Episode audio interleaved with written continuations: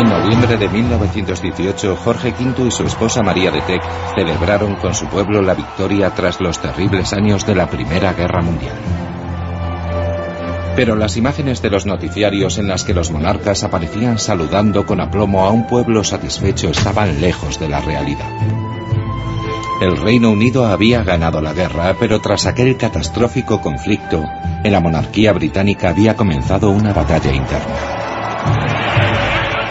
En un tiempo en el que caían coronas por toda Europa por la influencia de la Revolución rusa y el auge del socialismo, en el Reino Unido la monarquía estaba ante uno de los momentos más peligrosos de su historia. Y no podía haber habido unos salvadores más insospechados que Jorge V y María de Tec. Ambos habían crecido en la era victoriana y eran conservadores hasta la médula pero ante los vertiginosos cambios que se avecinaban, crearon la Casa de Windsor y forjaron una relación totalmente nueva con el pueblo británico. Fueron innovadores. Todo el mundo se ha olvidado de eso. Su objetivo era actualizar la monarquía. Los monarcas pusieron a la familia real en un pedestal y se convirtieron en un ejemplo a seguir. Además, aceptaron de buen grado la reforma democrática. Suponía un cambio de rumbo para la monarquía. Establecieron una relación directa con la gente y Jorge V se convirtió en el rey del pueblo. Pero como padres, Jorge y María tuvieron menos éxito y su familia disfuncional estaba abocada al fracaso. Este documental de dos episodios retrata a Jorge V y a María de Tec y examina el extraordinario legado de este matrimonio que dio forma a la monarquía británica y cuya influencia sigue estando muy presente. Jorge V y María de Tec, los salvadores de la monarquía.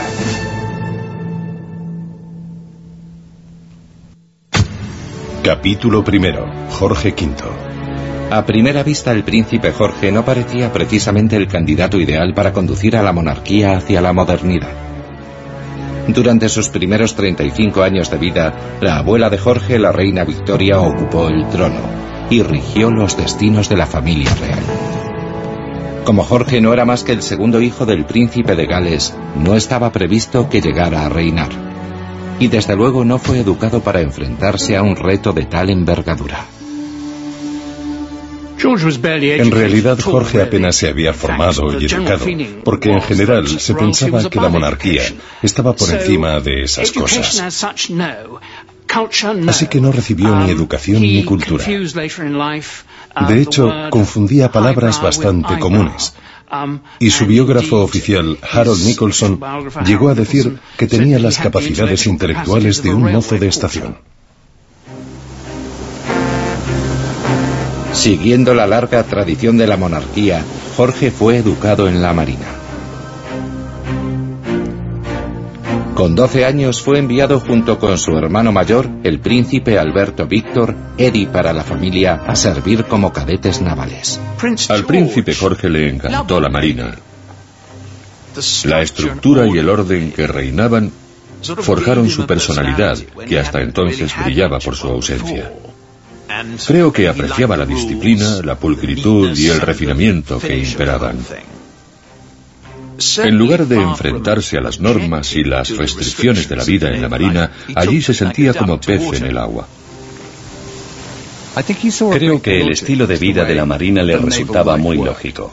El entrenamiento militar se basa en que cada uno se responsabilice de sus funciones y tareas, que están claramente delimitadas. Además, al tener que vivir a bordo en espacios reducidos y servir en la cubierta de artillería, todo estaba muy reglamentado y era muy estricto, y eso le daba confianza y tranquilidad.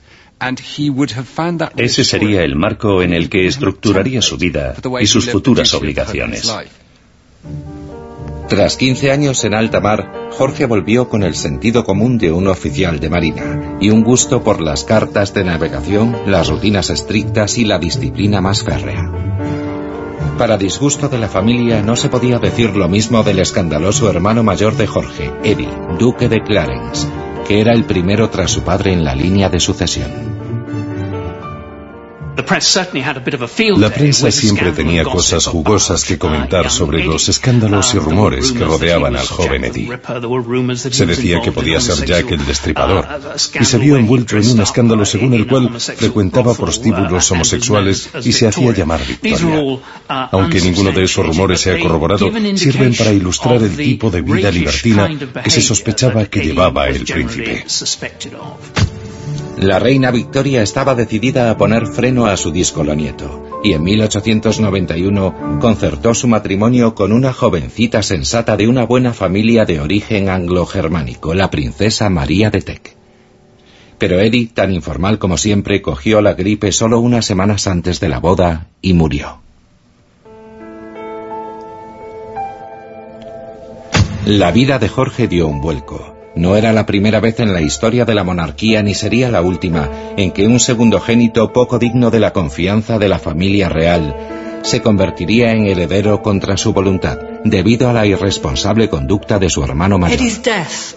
La muerte de Eddie fue un cataclismo para Jorge. Creo que la perspectiva de convertirse en heredero y finalmente en rey le horrorizaba. Creo que no había nada que le espantase más que exponerse al público. Le daba pavor relacionarse, conocer gente. La idea de convertirse en una figura pública le aterrorizaba. Jorge no solo se vio obligado a ocupar el lugar de Eddie en la línea de sucesión, sino que también lo presionaron para que subiera al altar y tomara como esposa a la prometida de su hermano. Estaba totalmente horrorizado con la idea. Acababan de enterrar a su hermano y no quería ni pensarlo. Le parecía muy desagradable. Pero la reina Victoria era bastante fría y práctica y no estaba dispuesta a dar su brazo a torcer. Así que le faltó tiempo para preguntarle, ¿has visto a May? Tradicionalmente las candidatas con el pedigrí necesario para esposarse con la familia real británica se limitaban a un puñado de princesas protestantes, preferiblemente alemanas. Y la reina Victoria estaba decidida a que su acierto al elegir a May no cayera en saco roto. May of la princesa María de Teck, conocida en la familia como Mace, parecía la candidata perfecta. No era una de las princesas con más alto rango, sino únicamente una alteza serenísima, pero parecía sensata, seria y obediente. Su horrenda madre, una mujer de curvas generosas y muy entusiasta, la tenía sometida y era quien le decía lo que tenía que hacer. A las seis semanas de la muerte del príncipe Eddie, se pusieron en marcha de nuevo los rituales de noviazgo. En mayo de 1893, en casa de la hermana de Jorge en Richmond Park, se concertó una cita para tomar el té. Tras recibir instrucciones precisas sobre lo que debían hacer, Jorge y María entraron a empellones en aquel jardín. Se presentó como un compromiso por amor, pero realmente fue el matrimonio dinástico más flagrante que se pueda imaginar. Hizo lo que se le dijo, punto por punto. De hecho, le dijeron que llevara a May a ver las ranas del jardín y él la llevó a ver las ranas. Le propuso matrimonio como se esperaba de él y se casó con ella. Ambos eran personas retraídas y sumamente formales y estrictas, así que era una pareja en la que primaba la contención pero al menos surgió la chispa de un sentimiento genuino. Querido Jorge, lamento muchísimo mostrarme tan tímida en tu compañía. Me resulta difícil comportarme con naturalidad. No hay secretos entre nosotros, pero soy incapaz de decirte que te amo más que a nadie. Por eso he decidido confesarte mis sentimientos por escrito. Gracias a Dios que nos entendemos también. Creo que no hace falta decirte cuán profundamente te amo. El amor que te profeso es mayor cada vez que te veo, aunque me muestre frío y retraído. Jorge y May se casaron en julio de 1893 en el Palacio de St. James, en Londres. Durante los 17 años siguientes, el matrimonio residió lejos de la ciudad, en Job Cottage, dentro de la finca real de Sandringham una residencia a la medida de las modestas necesidades de Jorge. En comparación con las residencias reales acostumbradas, aquella era una casa muy pequeña. Se hacían comentarios despectivos describiéndola como una casita de campo bastante tristona. El salón era diminuto, no cabían más de dos o tres personas. Y a Jorge eso le encantaba, porque odiaba recibir visitas, y era la excusa perfecta para no tener invitados a cenar ni a dormir. Un rasgo muy importante de la personalidad de Jorge V es que era un hombre de campo. Le encantaba pasar meses en su casa de Sandringham, en las frías tierras de Anglia Oriental, azotadas por el viento procedente del Mar del Norte. Era un hombre corriente. No se le solía ver demasiado en el teatro de la ópera, por ejemplo. La única música que Jorge apreciaba era el estruendo de sus preciadas escopetas. Le encantaba practicar el tiro. Si hubiera podido, habría salido a tirar con sus escopetas todos los días. Llevaba siempre al menos dos armas. Primero disparaba con una. Se la daba a su asistente y cogía la otra. Y cada vez que los paisanes levantaban el vuelo, cazaba todos los que podía. Y generalmente los mataba en el acto. Jorge se apartó de la frivolidad y la ostentación de la alta sociedad londinense y se tomó muy en serio la tarea dinástica de engendrar herederos. En solo diez años la princesa May dio a luz a cinco hijos y una hija, y Jorge se afanó en inculcarle su apreciada disciplina naval.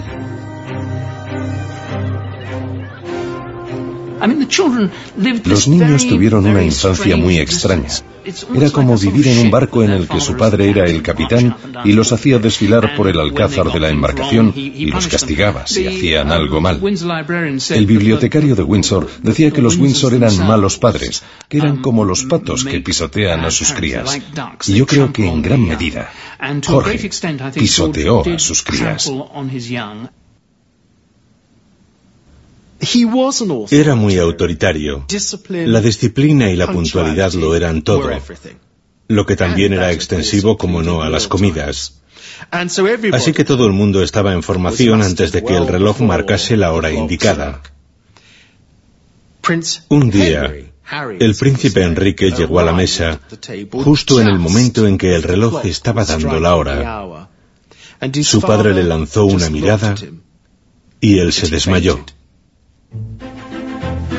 Al príncipe Jorge le gustaba pasar parte de su tiempo libre a solas en su estudio, alejado de la familia, inmerso en el mundo del servicio postal imperial, buceando entre las hojas de sus álbumes de sellos. La colección de álbumes rojos se compone de 328 álbumes de unas 50 páginas cada uno. Esos son unas 16.000 páginas.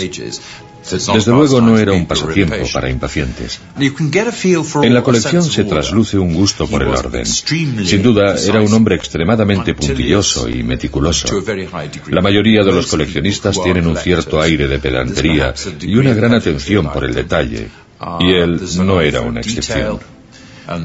Era un coleccionista muy dedicado que se centró en Gran Bretaña y el Imperio Británico. Es la colección más importante y destacada de su categoría en todo el mundo. ¿Es también la más completa? Sí, también. En ella están todos y cada uno de los sellos que emitieron los países de la Commonwealth.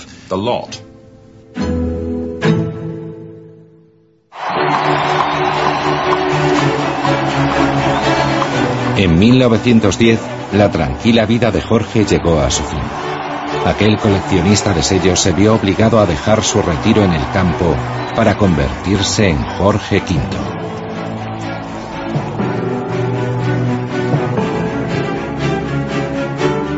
Me siento destrozado y desconsolado. Que Dios me dé fuerzas y me ayude a desempeñar la difícil labor que ha caído sobre mis hombros.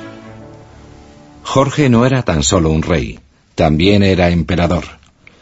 Poco después de su coronación, viajó a la India con su esposa la emperatriz para recibir el cariño de sus súbditos imperiales.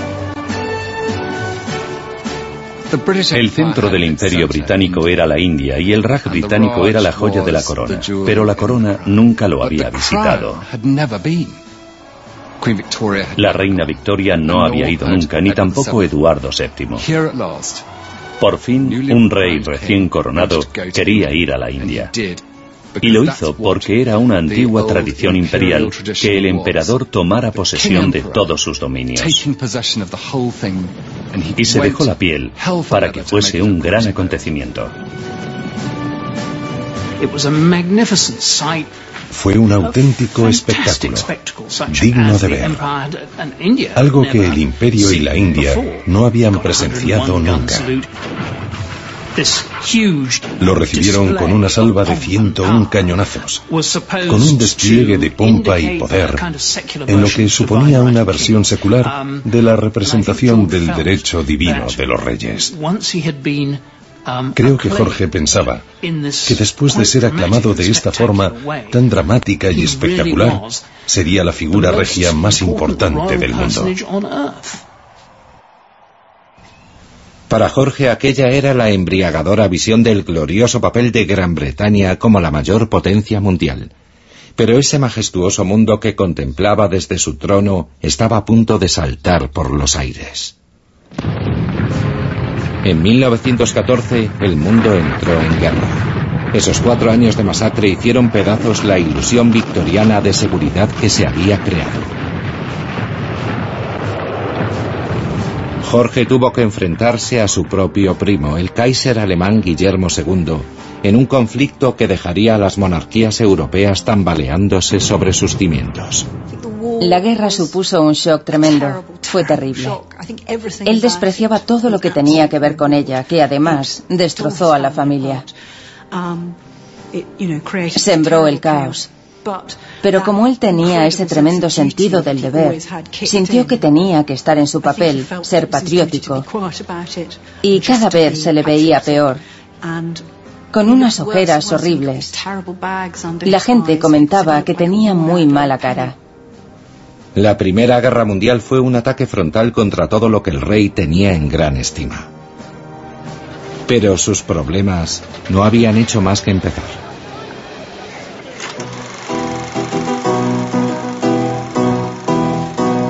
A medida que las listas de víctimas aumentaban, el entusiasmo del pueblo británico ante la guerra se tornó en un resentimiento amargo frente a todo lo alemán. A lo largo de la guerra cundió el temor a los espías y a que el jingoísmo y el chauvinismo se extendieran. La tomaron con los pianos Beckstein, los perros salchicha y el vino Hock, con todo lo que fuera alemán y a quienes ocupaban cargos de importancia y tenían nombres alemanes se les miraba con recelo. El rey Jorge y sus consejeros temían que ese sentimiento antialemán generase hostilidades contra la familia alemana más conocida de Gran Bretaña, la Casa de Sajonia, Coburgo y Gotha, del Palacio de Buckingham. Cuando los bombarderos alemanes, conocidos como Gotha, lanzaron el primer gran ataque aéreo sobre Londres, las raíces hanoverianas de Jorge pasaron de ser algo incómodo a convertirse en un auténtico lastre. En el verano de 1917, al rey le iba a explotar otra bomba. Jorge estaba en una cena en el Palacio de Buckingham. y una señora que estaba embarazada, Lady Maud Warrender, dejó caer que en ciertos círculos se comentaba que el rey, la familia real, no era tan leal y tan patriótica como debería. Y a Jorge aquello le disgustó muchísimo. Se cuenta que se puso pálido fue algo que le dejó totalmente consternado. Aunque su familia era claramente alemana, él se sentía genuinamente inglés, al 100%. Creo que fue H.G. Wells quien en una ocasión describió al rey como un extranjero aburrido. Y se dice que el rey se indignó y exclamó, hasta ahí podíamos llegar. Puede que sea aburrido, pero en ningún caso soy extranjero. Durante 200 años, las raíces germanas de la familia real habían sido una parte esencial de su identidad. Hablaban alemán, se casaban con alemanes y hasta hacía muy poco se consideraban alemanes. Ahora para salvaguardar su futuro, Jorge tenía que volverle la espalda a dos siglos de historia familiar. Proclama real se declara que de ahora en adelante la casa y la familia real adoptarán el nombre de Windsor. y renunciarán a utilizar todos los títulos alemanes. Al adoptar para su dinastía el nombre de Windsor, Jorge iba a conseguir que el apellido familiar dejara de ser un peligroso lastre y se transformara en un emblema de la identidad británica. Si lo piensas, es un nombre absolutamente brillante. Era el nombre de un castillo que se remontaba a Guillermo el Conquistador, lo más inglés que se puede encontrar. Fue una genialidad total. Asociaba a la familia real con algo intrínsecamente inglés y en consecuencia nació la Casa de Windsor. La ruptura con las raíces germanas de la familia solo fue el principio del cambio de imagen de la Casa Real. Jorge estaba decidido a dotar a su nueva dinastía no solo de otro nombre, sino también de valores totalmente nuevos. El padre de Jorge Eduardo VII había llevado una vida de vicio y perversión. Había arrastrado el apellido familiar por el barro en un par de ocasiones, puesto que se vio obligado a declarar en dos escandalosos juicios, uno de divorcio y otro relacionado con el juego. En la corte del rey Jorge V, en cambio, la monogamia estaba a la orden del día. Ya hemos observado suficientes intrigas y enredos por parte de ciertas mujeres. No tengo interés en ninguna que no sea la mía propia. El reinado de Jorge supuso una vuelta al pasado. Su padre era eduardiano y él era claramente victoriano. Su padre era un juerguista, tuvo muchas amantes, bebía y comía muchísimo y sabía pasárselo bien. A Jorge, en cambio, le gustaba tener una sensación de seguridad y control. La corte de Jorge V y María de Teck era mucho más doméstica que la de Eduardo VII. Jorge V se iba a dormir todos los días a las once y diez en punto. Después de cenar, la reina cogía sus agujas de punto y sus ovillos y tejía o cosía. Muchos de los que la conocieron decían que era una corte muy casera y aburrida. Jorge estaba retornando a propósito a los valores de su abuela, la reina Victoria, y pobre de aquel que intentase mancillar el buen nombre de la dinastía Windsor. Daisy Warwick, una de las amantes de Eduardo, tuvo ocasión de comprobarlo. Daisy Warwick, la que tal vez fuera la amante más importante de las siete que tuvo Eduardo, dijo a los consejeros reales que tenía intención de publicar gran parte de su correspondencia con el rey. Estaba tratando de chantajear a Jorge V, pedía cien mil libras. Aquello hizo cundir el pánico entre los consejeros reales. Y lo que ocurrió fue que el abogado de la corona le hizo llegar un aviso de que si no se callaba, iba a acabar en la prisión de Holloway. Y se cayó. La trataron de una forma brutal. Si pensamos que fue una persona tan importante en la vida de su padre, creo que la reacción fue excesiva y da muestra de lo asustado que estaba. Jorge tenía razones para sentirse acuciado por los problemas. En 1917 su ejército estaba inmerso en un enfrentamiento que parecía eterno con Alemania y con su primo hermano el Kaiser. Los informes de otro de sus primos hermanos reinantes, el zar Nicolás II de Rusia, eran aún peores. Llegan malas noticias de Rusia. Se está fraguando una revolución y algunos de los regimientos de la Guardia han matado a sus oficiales. Está claro que es un levantamiento contra el gobierno, no contra el zar. El rey no quería aceptar la realidad. La revolución rusa no era otra cosa que un ataque demoledor al concepto mismo de la monarquía. Dos días después, el primo de Jorge fue depuesto y se puso fin así a tres siglos de dominio imperial. Jorge estaba desesperado.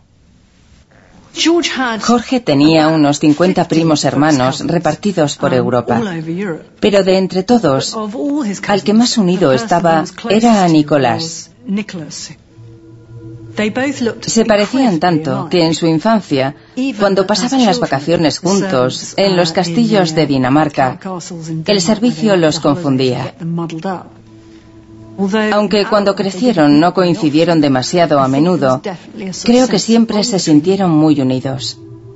Jorge le escribía cartas muy cariñosas a Nicolás, en las que le decía que siempre había sido uno de sus amigos más cercanos y que siempre estaría ahí si alguna vez necesitaba algo. En plena revolución rusa en abril de 1917, el primo Nicky pidió ayuda a Jorge. Tras celebrar una reunión de emergencia en el Palacio de Buckingham, el rey acordó que Gran Bretaña ofreciera asilo político al zar y a su familia. Unos días después, Jorge se lo pensó mejor. El secretario de la corona le advirtió de que aquella decisión podía causarle muchos problemas, porque el zar se consideraba un tirano e iba a parecer que los lazos de sangre de la familia real estaban por encima de las consideraciones democráticas. Y lo cierto es que su única razón de ser era salvaguardar la monarquía británica. El rey no iba a poner en peligro a la casa de Windsor por rescatar a la dinastía Romanov. Dos días después de la oferta de asilo político, el palacio escribió al secretario de Asuntos Exteriores. El rey está cada día más preocupado sobre la visita del emperador y la emperatriz a este país. Sería un momento difícil para él, ya que suscitaría muchos comentarios entre la opinión pública. El gobierno insistía en que era demasiado tarde para retirar el ofrecimiento, pero Jorge se mantuvo firme y respondió con un aluvión de cartas cada vez más desesperadas. Ante el bombardeo constante desde la Casa Real, el gobierno cedió y retiró la oferta de asilo político. No era el gobierno quien lo quería frenar, sino Jorge y el secretario de la corona. Y tuvieron que insistir mucho para que el gobierno lo aceptara. Es un ejemplo real de la inflexibilidad dinástica. Hay que cortar todos los lazos con lo que te pueda perjudicar. Jorge había conseguido neutralizar otra amenaza contra la imagen pública de la monarquía, pero su firmeza iba a tener un precio. El 18 de julio de 1918, el primo de Jorge, su esposa y sus cinco hijos fueron asesinados por los bolcheviques. Cuatro meses después, Jorge V celebraba con su pueblo la victoria en la Primera Guerra Mundial. Pero pese al ambiente festivo, al rey le invadía la preocupación. Durante la guerra y los años posteriores cayeron 27 monarcas de las casas reales europeas, derrocados u obligados a abdicar, entre los que se encontraban el zar de Rusia, el Kaiser alemán y el emperador austrohúngaro. La guerra era lo único imaginable que podría hacer cambiar a Jorge. Y lo hizo. Lo cambió. Los monarcas europeos comenzaron a caer como moscas. Le causó tal estado de ansiedad que no tuvo más remedio que plantearse cuáles eran los pilares de la monarquía británica y cómo hacer que sobreviviera. En la nueva era democrática, el sufragio universal había consagrado el principio de una persona a un voto. Y ante el desempleo generalizado, el malestar crónico del sector industrial y el socialismo militante, el panorama para la monarquía británica era desolador. La brecha entre el viejo y el nuevo mundo no podía ser más inquietante. El rey está cada vez más preocupado por el desempleo, el pueblo está muy descontento y los agitadores aprovechan cualquier oportunidad. La policía y el ejército tienen que intervenir y los disturbios engendran más disturbios que pueden acabar en una revolución. Jorge estaba contagiado de ese miedo y periódicamente el Partido Laborista cantaba su himno, The Red Flag, la bandera roja, para disgusto del rey. Así que siempre estaba alerta por si se producía una subversión. Le preocupaba que aquello presagiara una revolución, y todos sabemos lo que eso habría supuesto. Una guillotina en la plaza de Trafalgar. Esa era la pesadilla que quería evitar a toda costa. En una serie de reuniones secretas durante y después de la guerra, el rey y sus consejeros reflexionaron sobre la forma de salvaguardar y fortalecer la monarquía. En los archivos de la Casa Real hay una carpeta fascinante con el título Malestar en el país, fechada en 1917. Aquel informe lo redactó el que era secretario de la corona en aquel momento, Stanford. Una de las grandes virtudes de Jorge V es que era consciente de sus limitaciones y sabía que el secretario de la corona era mucho más competente y brillante que él. Así que le permitió que consultara a clérigos de izquierdas y a trabajadores sociales para que explicaran lo que estaba ocurriendo en el país. Alguien comentó, el otro día iba en un vagón de segunda clase y vi escrito, Abajo el Kaiser y todos los reyes. En aquella época los vagones de segunda clase equivalían a la business class de ahora. Había primera, segunda y tercera clase. Así que, ¿qué se diría en los vagones de tercera? Había llegado el momento de averiguarlo. El rey y la reina salieron en pos de un cambio para hacer que la que había sido una monarquía altiva y distante se acercara al pueblo británico. La mera idea de tener que salir a hablar con desconocidos y dar discursos le horrorizaba. Era el mismo infierno para él. Pero se obligó a salir, a viajar por el país, a acudir a zonas deprimidas como el sur de Gales y la región noroeste y visitar las casas de los mineros.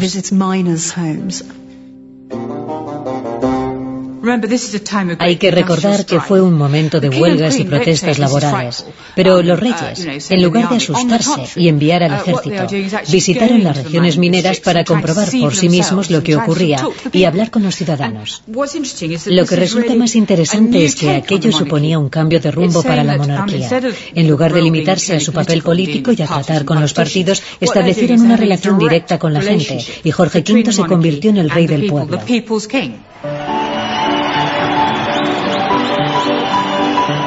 El rey del pueblo incluso descubrió una nueva afición en el deporte del pueblo. He ido a un partido de fútbol en el que había 73.000 espectadores. Al final corearon el himno nacional y aplaudieron con entusiasmo. Allí no había ni un bolchevique. Pero el rey no se limitaba a entregar trofeos de plata a los héroes deportivos. Hasta entonces, los honores reales estaban reservados para la clase dirigente y quienes podían permitírselos. Pero ahora se concedían medallas al mérito que estaban al alcance de todos, el nombramiento como miembro de la Orden del Imperio Británico. En dos años, el rey entregó 15.000 condecoraciones de este tipo. Uh, Lo que hicieron Jorge V y María de Teck fue crear un vínculo entre el vértice superior de la pirámide social, ellos, y la base, el pueblo. De forma que ganar prestigio no tuviera nada que ver con ser aristócrata. Así que cuando las estructuras sociales empezaron a cambiar en el resto de Europa, el rey estaba contento porque el pueblo ya no lo apoyaba. Es una idea trasnochada que el rey y el pueblo estén unidos y la aristocracia, la clase media y los más adinerados no importan. La unidad esencial es la de la cima y la base de la pirámide social, y eso era lo que encarnaba Jorge V. Pero en la nueva era democrática, la monarquía no era la única institución pugnando por la lealtad de los hombres y las mujeres de la clase trabajadora. El rey del pueblo tenía un rival que también quería ganarse el afecto de sus súbditos, el Partido del Pueblo. En 1924 los laboristas formaron el primer gobierno socialista de Gran Bretaña, encabezado por un antiguo partidario de Lenin, Ramsay MacDonald. Para un rey que aborrecía el socialismo, aunque no lo demostrara, aquello iba a poner a prueba su tacto constitucional. Hoy hace 23 años que la querida abuela murió. Me pregunto qué habría pensado ella del gobierno laborista. Cuando Jorge se preparaba para encontrarse con los ministros, dejó claro que había una cosa que no era negociable. Jorge V dictó de forma concienzuda y minuciosa la forma en que los caballeros debían vestir. No se podía llevar un traje oscuro con una corbata de color. Dio todo tipo de especificaciones detalladas. Lo gracioso es que cuando los socialistas finalmente llegaron al poder en 1924 con un gobierno en minoría, lo que realmente le preocupaba al rey eran estas cuestiones si debían llevar calzas, si podían acudir a la corte vestidos con prendas ordinarias, o qué tipo de concesiones en el vestir se podían hacer. Le obsesionaba por completo. Ante el hecho de que algunos ministros laboristas no podían o no querían renovar su armario, el fiel secretario de la corona, Lord Stanfordham, como era habitual, encontró una solución. He podido saber que en Moss Bros, que tengo entendido que es una firma conocida y digna de confianza, Tienen varios trajes en stock que se ajustan a la norma. Un traje completo por 30 libras. Una vez que los ministros estuvieron debidamente vestidos, se puso en marcha la siguiente fase del plan de Jorge. Cuando el Partido Laborista llegó al poder en 1923-1924, Jorge demostró que había aprendido mucho. Demostró tener mucha mano izquierda para tratar con los nuevos parlamentarios, que eran mucho más radicales que nadie que hubiera conocido antes. Los invitó a todos al Palacio de Buckingham y la celeridad y prontitud con que los recibió contribuyó a hacer que lo que podía haber sido una transición complicada transcurriera sin contratiempos. La ofensiva de amabilidad de Jorge funcionó. Los laboristas estaban encantados de ir al Palacio de Buckingham a las recepciones de los reyes. Porque si te pasas media vida luchando contra la pobreza, metido en los sindicatos y los partidos políticos, y consigues llegar al poder ¿Cómo se ratifica? ¿Cómo se confirma tu posición? ¿Qué es lo que atestigua que ha valido la pena? Conseguir estar en presencia del rey y la reina y ser tomado en serio. Si la realeza hubiese marginado al gobierno laborista habríamos reaccionado, pero no ha sido así. El rey no solo me ha tratado como un ministro, sino que también me ha hecho sentirme como un amigo. En público el rey puso todo su empeño para adaptarse a la realidad de su papel como monarca constitucional. Pero desde el principio, Jorge dirigió su vida familiar con mano de hierro. Las ideas personales de Jorge no eran tan distintas en muchos aspectos de las de sus primos autócratas, el Kaiser alemán e incluso el zar ruso. Pero el único lugar en el que podía ejercer la autocracia era en su propia casa, y lo hacía. May le tenía miedo a Jorge, aunque él la adoraba. Le imponía hasta tal punto que le dictaba cómo debía vestir, el tipo de prendas que debía llevar, que eran bastante anticuadas. Pero ella lo respetaba no solo por ser su marido, sino también por ser el rey. Es algo extraordinariamente importante porque para ella él era mucho más que un marido al que adoraba. Era un monarca, lo que era casi como decir la divinidad de la casa. Jorge tenía muy claro que la reinvención de la monarquía no iba a ser únicamente tarea suya. La casa de Windsor era una misión de toda la familia. En la mayoría de sus apariciones públicas iba acompañado por su esposa, a diferencia de su padre, que siempre dejaba a la reina en casa. Y a medida que sus hijos fueron creciendo, el rey los puso a trabajar en el negocio familiar. Jorge y María querían poner a sus hijos a trabajar para afianzar el mensaje que la monarquía quería hacer llegar a la opinión pública y desplegaron sus fuerzas de inmediato.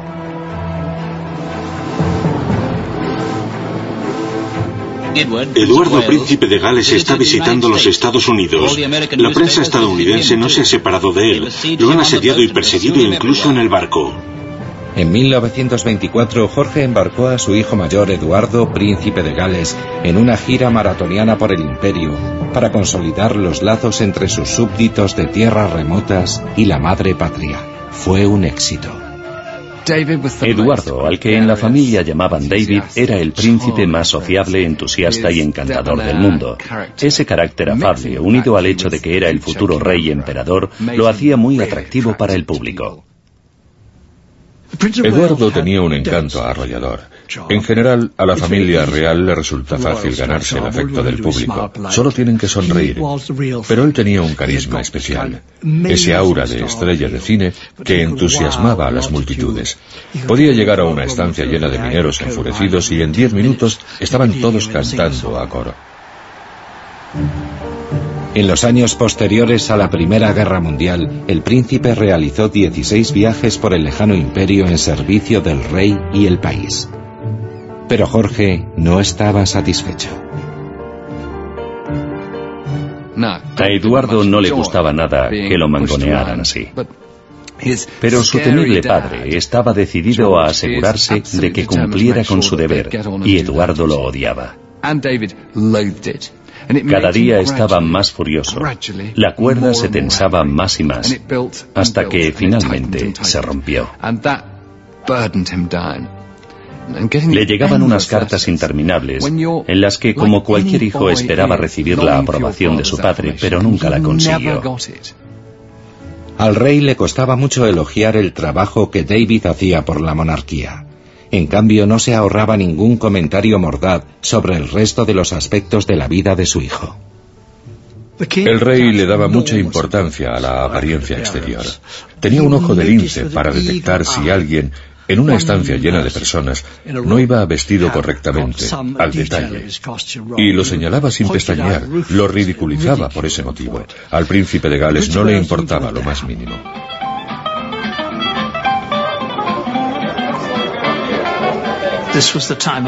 Eran los locos años 20.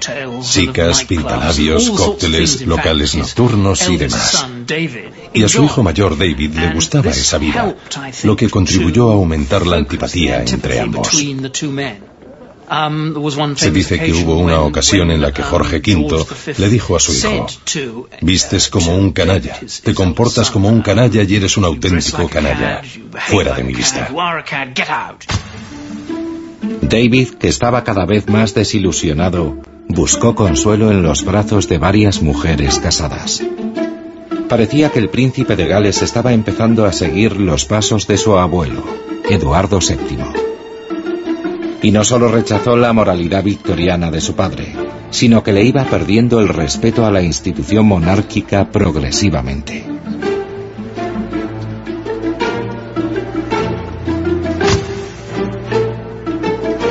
Es horrible tener que estar todo el día por ahí con el rey. Es una absoluta pérdida de tiempo. Hoy en día la gente no lo aguantaría ni lo entendería. ¿Cómo odio todo este paripé? En aquellas cartas le abrió su alma a Frida Dudley Ward.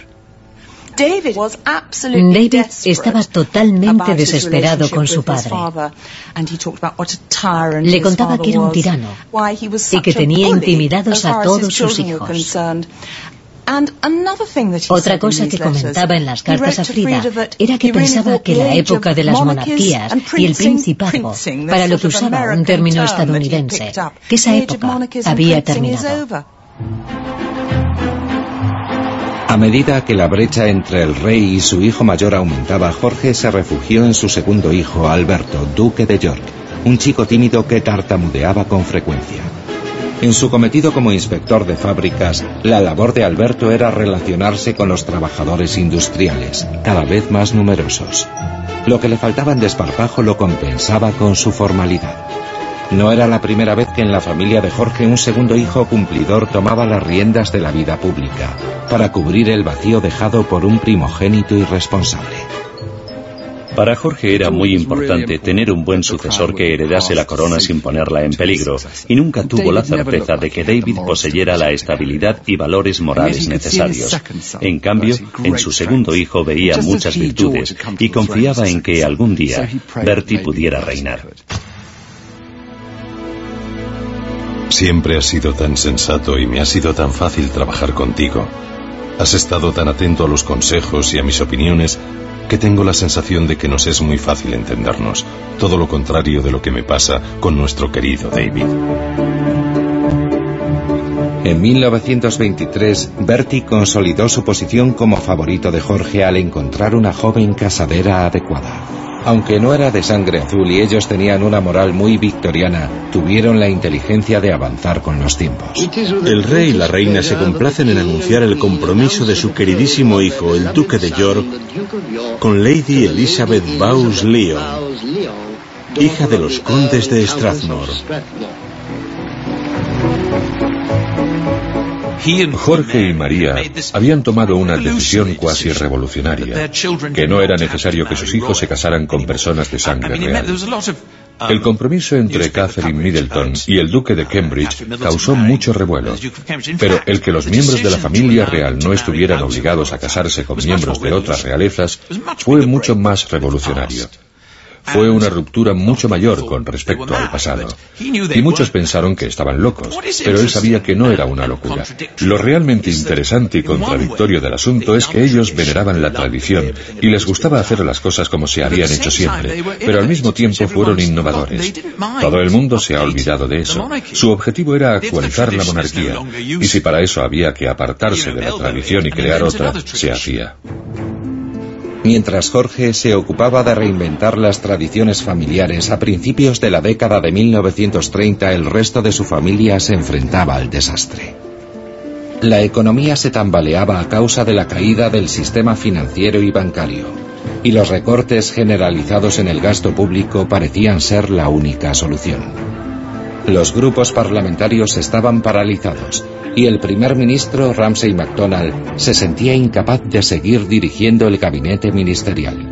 Así que el líder laborista se dirigió al Palacio de Buckingham para presentar su dimisión. Ante el aparentemente inevitable y catastrófico colapso del liderazgo político, el rey decidió tomar cartas en el asunto. Jorge lo convenció de que no debía dimitir, que lo que tenía que hacer era ponerse al frente del gobierno nacional.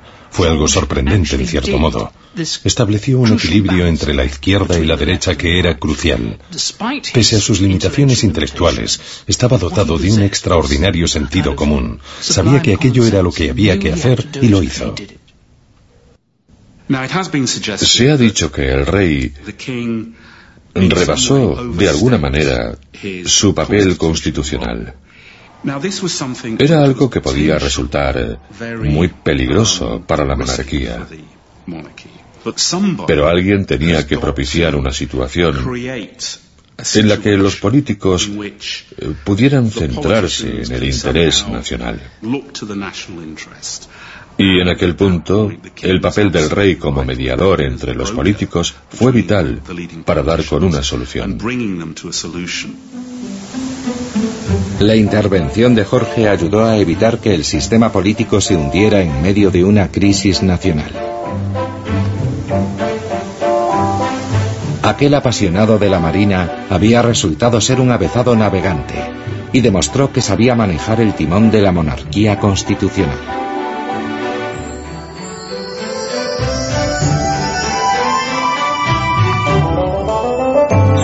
Su Majestad el Rey.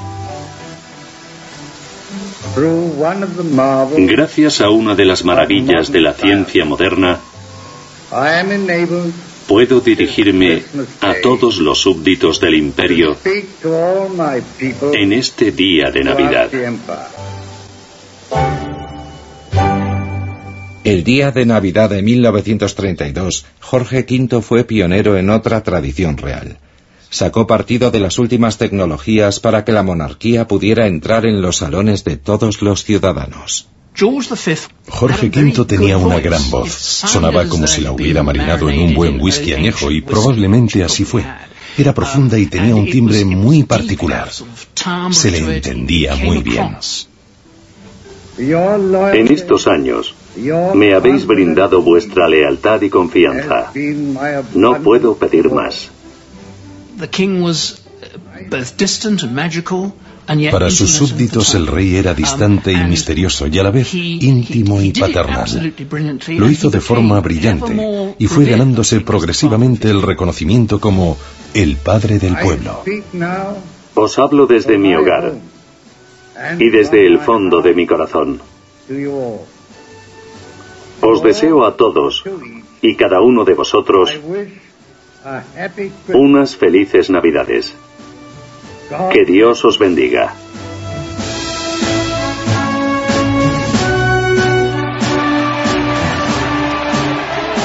Durante sus 25 años de reinado, Jorge V había revitalizado la monarquía y había estrechado los lazos con el pueblo británico, haciendo que la institución cobrara mayor relevancia de cara a la era moderna. En 1935 Jorge V y su esposa celebraron su vigésimo quinto aniversario. Era tremendamente popular. Se había hecho un hueco en los corazones de los ciudadanos. La calurosa bienvenida que recibió cuando recorrió las calles de Londres durante las celebraciones Le sorprendió muchísimo y le conmovió sobremanera. Se dice que cuando llegó al palacio de Buckingham aquel día, estaba perplejo y le dijo a uno de sus secretarios, no sabía que me apreciaran tanto. Bueno, no todos. En 1935, David, su hijo mayor, ya había cumplido los 40 y seguía soltero. Tenía una nueva amante que no iba a darles más que disgustos a los reyes.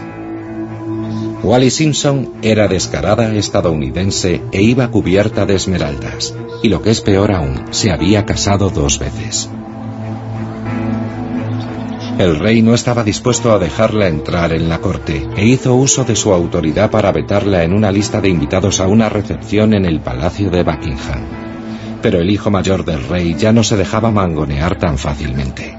El padre de David, Jorge V, se puso firme y se negó a que se les invitara. Pero el príncipe de Gales no estaba dispuesto a consentir que no se invitara a Wallis a aquella fiesta de compromiso.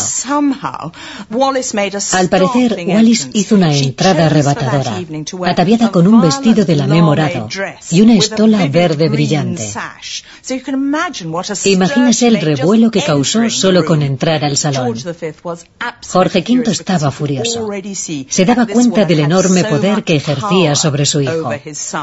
Se le oyó decir, no quiero volver a ver a esa mujer en mi casa.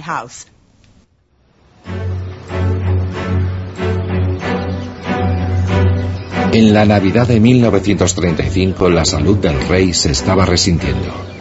Agotado y terriblemente preocupado por la sucesión, Jorge V se refugió en la tranquilidad de su residencia de Norfolk. Mientras David hacía la ronda por los distintos bailes de Año Nuevo de la ciudad, el rey estaba acompañado de su leal segundo hijo y de un nuevo miembro de la familia, su nieta Isabel.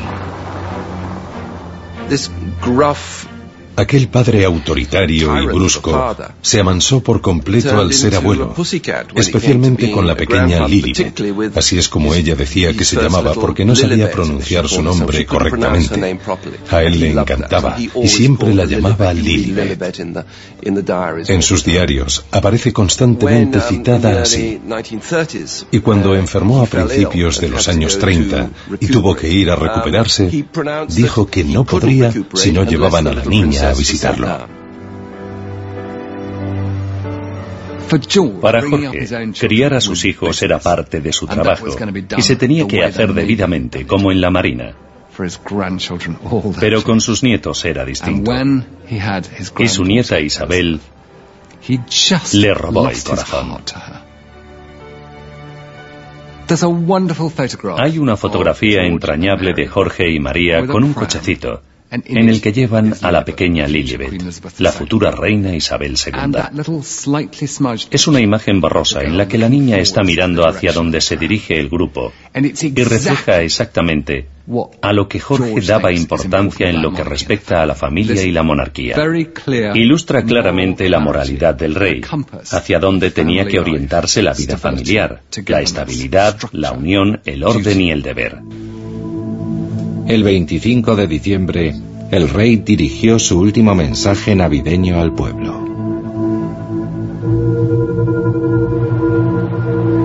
Tres semanas después, se metió en la cama y poco a poco fue perdiendo la conciencia. El siguiente boletín fue emitido a las 9 y 25. La vida del rey se está apagando lentamente. La prensa y los ciudadanos que querían mostrar su afecto se agolparon a las puertas del palacio y hasta el último momento en la corte de Jorge V hubo novedades. En 1918 Jorge había sido el primer monarca que había nombrado un secretario de prensa de la corona. Y a medida que se acercaba su muerte, sus asesores y médicos unieron sus fuerzas.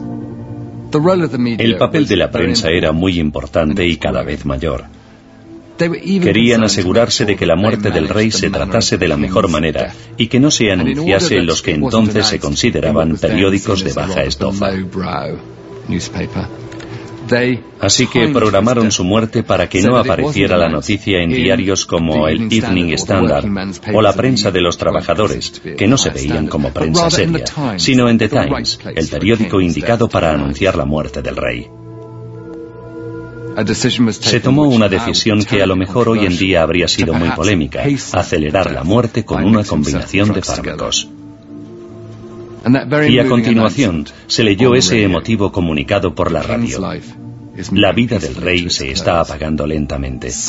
Firmado por los distintos médicos que estaban de servicio en Sandringham en aquel momento y que probablemente le habían asestado el golpe de gracia.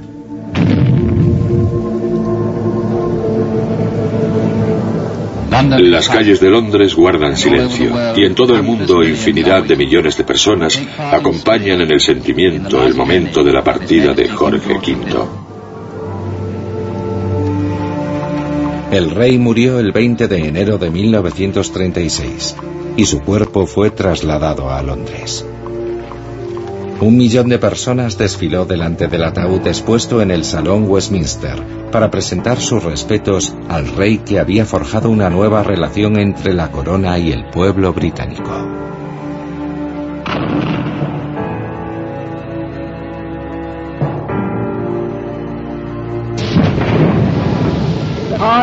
Proclamo al príncipe Eduardo Alberto Cristian Jorge Andrés Patricio David como nuestro único y legítimo rey, Eduardo VIII. Dios salve al rey.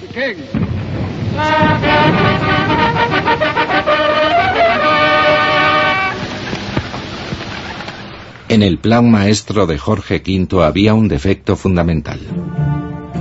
Cuando su hijo, Eduardo VIII, contemplaba los fastos desde la ventana del Palacio de St. James, el rostro que aparecía junto a él era un presagio de los problemas que se avecinaban. Al reinventar la familia real y convertirla en modelo de conducta moral, Jorge V había colocado una bomba de relojería en el seno de la dinastía. Y cuando estalló, la responsabilidad de rescatar a la monarquía del desastre recayó sobre los hombros de la doliente viuda del antiguo rey.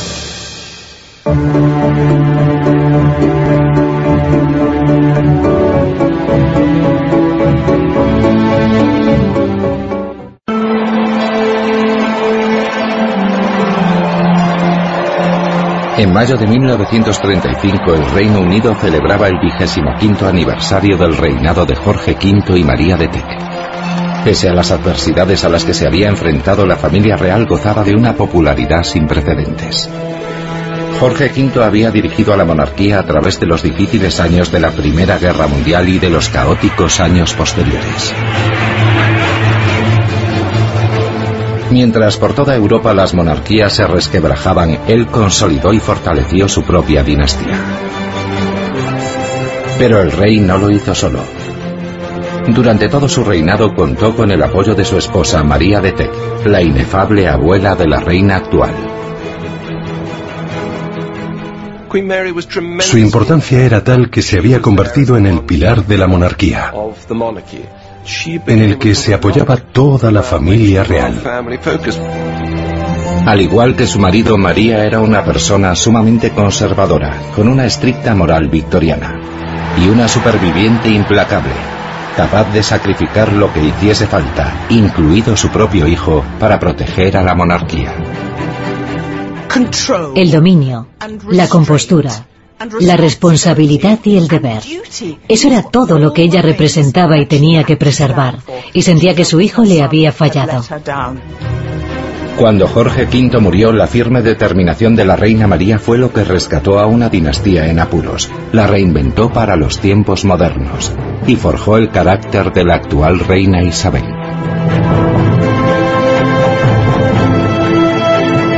Jorge V y María de Teck los salvadores de la monarquía. Capítulo segundo. María de Teck. En diciembre de 1948, la familia real se reunió en el Palacio de Buckingham para celebrar el bautizo de un nuevo miembro de la realeza. El recién nacido era el príncipe Carlos, que no podía haber encontrado mejores brazos en los que enfrentarse a los flashes de las cámaras. La reina María era una mujer de armas tomar que se había convertido en un símbolo de la fortaleza y la continuidad a lo largo de cuatro generaciones dinásticas, abuela de una reina, madre de dos reyes y reina y emperatriz de pleno derecho. Y sin embargo, aunque aquella matriarca representaba el sumum del decoro regio, al principio de su vida María se vio rechazada por la realeza. Nació siendo la princesa Victoria María de Teck y enseguida recibió el apodo de May por haber nacido en el mes de mayo, un apodo que conservaría toda su vida. Pero aunque su madre podía presumir de estar directamente emparentada con Jorge III, su abuelo, un duque alemán de la familia real británica, había hecho lo impensable, casarse por amor. La princesa May sufría por el hecho de que su abuelo se hubiera casado con una mujer de un rango social inferior. Su esposa no era más que una condesa, es decir, una plebeya. Así que pasaron de ser altezas reales a altezas serenísimas, lo que tenía mucha importancia entre los miembros de las familias reales que pensaban que les faltaba categoría. La posición de May era bastante ingrata, porque era de sangre real solo en cierta medida. Le había tocado un papel difícil. A medida que se hizo mayor, varias familias reales alemanas le dejaron claro que no la consideraban una igual o una buena candidata para casar a sus hijos. Lo que sacó en claro de aquello fue la importancia de la posición social. Por si su menor categoría social y la dificultad para casarse que ello suponía fueran poco, May tuvo que soportar otras humillaciones relacionadas con su madre, la duquesa de Teck, una amante de la diversión a la que la alta sociedad londinense apodaba María la Gorda. La madre de María era tremenda. No me refiero únicamente a su complexión. Era sumamente corpulenta, sino también a su forma de ser. María Adelaida era muy escandalosa y le encantaba ser el centro de atención. No había nada que le gustase más que pasearse en el carruaje y saludar a las multitudes, lo que al resto de la familia real le parecía bastante vulgar. Quería ser una gran figura pública y social, recibir a políticos y a las figuras de la alta sociedad. Se convirtieron en una pareja a la que la mayoría de los miembros de la realeza que visitaban el país se pasaban a saludar. Eran figuras importantes, pero a la vez de forma un tanto anárquica y desenfadada. No reparaba en gastos con las visitas, era muy derrochadora y se daba la gran vida. Encargaba vestidos de gala de satén, iba a la ópera, al baile, de compras, sin preocuparse en absoluto por el dinero. En 1883 recibieron una llamada del director del banco. La familia Tech estaba entrampada hasta las orejas y se vio obligada a vender la plata en una humillante subasta pública. Anuncio público de venta por subasta en Knightsbridge por orden del duque y la duquesa de Tech. Valioso mobiliario ornamental, lámparas, piezas de bronce, relojes, cuadros y otros efectos estarán expuestos en el Palacio de Kensington. Catálogo Unchelin. Fue humillante hasta decir basta. Para una muchacha de 16 años, una edad en la que te avergüenzas de la más mínima cosa, ver cómo las posesiones de la familia se vendían públicamente, con anuncios en periódicos como la Gaceta Palmal, fue horrible. Y claro, fue la comidilla de la sociedad londinense. El caótico mundo de los padres de May llevaba el sello innegable de los excesos de los Hanover, y sirvió para que May recibiera una lección sobre decoro victoriano que nunca olvidaría. May tuvo que ver a sus padres acuciados por las deudas y sufrir la humillación de ver a los comerciantes esperando al pie de las escaleras a que les pagaran lo que les debían. Aquello hizo nacer en ella la necesidad de refugiarse en un sentido del orden en el que todo estuviera bajo control. Ante el embarazoso comportamiento de sus padres, María reaccionó convirtiéndose en todo lo contrario. Puso todo su empeño en convertirse en el arquetipo de la corrección, el deber y la moderación, y se obligó a ser una persona ultracorrecta que nunca iba a hacer nada fuera de lugar.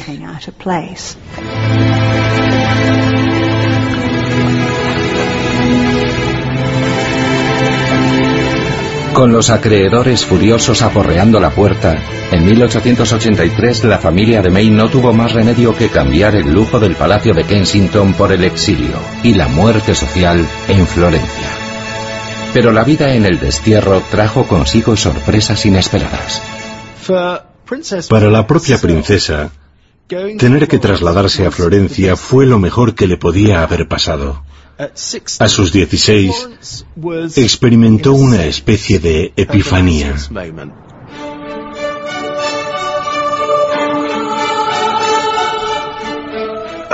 Se empapó de la magnificencia de la ciudad, las galerías, las catedrales, las iglesias y demás, y aprendió muchísima historia, sobre todo historia moderna. Así que cuando volvió a Londres a los 18 años, estaba a un nivel totalmente diferente con respecto a buena parte de los miembros de la familia real. El exilio hizo de May una princesa inusualmente culta y práctica. Y aunque no pertenecía a la flor innata de la realeza, sus virtudes no pasaron desapercibidas para la única persona que realmente importaba, la casamentera mayor.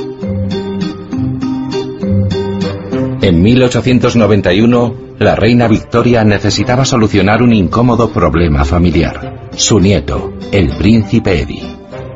Muy dado a los escándalos, era todo lo contrario a May. Era un joven de vida disoluta y bastante corto de luces, que holgazaneaba y perdía el tiempo con el juego y las mujeres. Encontrar una joven casadera para él no iba a ser tarea fácil. La reina Victoria fue repasando todas las princesas de Europa y descartándolas una por una por diversos motivos. Católicas, idiotas, cortas de entendederas, insoportables o espantosas. Y al final, la única que le quedó fue May, porque pensaba que tenía agallas. Era una joven bonita que creía en la monarquía hasta decir basta, y muy fuerte y cumplidora. Reunía todo lo necesario para ser un buen partido para el príncipe Eddie. El compromiso se anunció en diciembre de 1891. La princesa había conseguido superar sus expectativas y de paso salvar el honor de la familia. María la Gorda estaba feliz. Después de todas las humillaciones, los desaires y de ser apartada de la vida de la realeza, ahí estaba. Se había llevado el premio gordo. Pero el premio tenía trampa. En enero de 1892, la familia Tech fue invitada a Sandringham para celebrar con sus futuros parientes políticos la inminente unión. Pero durante la visita, Eddie, tan informal como siempre, enfermó y murió a causa de una neumonía. La fiesta de compromiso se convirtió en un funeral. Para May y su madre debió de ser como si les quitaran el triunfo de las manos en el último momento. Tuvo que ser un golpe tremendo.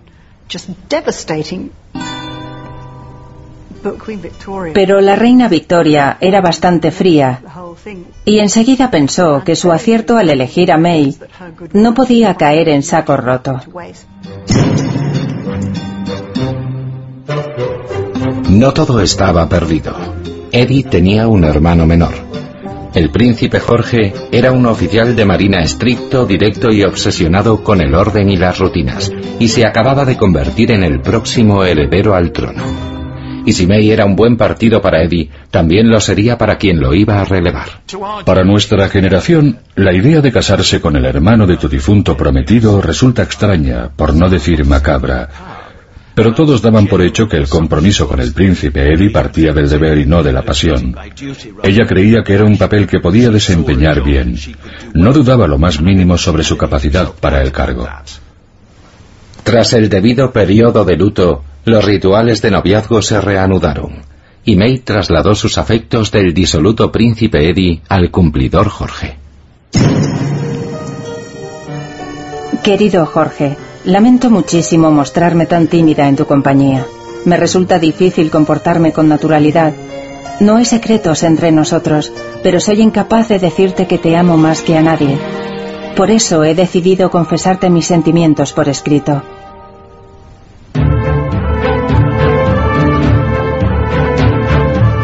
En la primavera de 1893, May y Jorge se casaron, y May pasó a ocupar su lugar entre los miembros de mayor categoría de la realeza británica. Estaba destinada a ser la futura reina del Reino Unido y la emperatriz del mayor imperio que el mundo había conocido.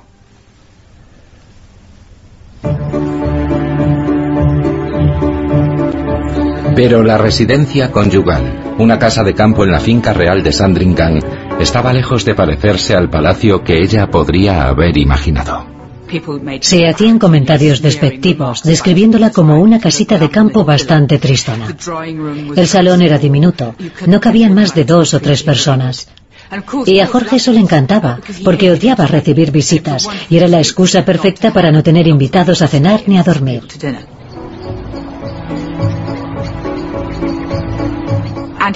Jorge encargó la decoración de la casa a Maples, los grandes almacenes de la época. Aquello fue un fastidio para May, porque era una de las pocas cosas que le gustaba hacer y no le iban a dejar.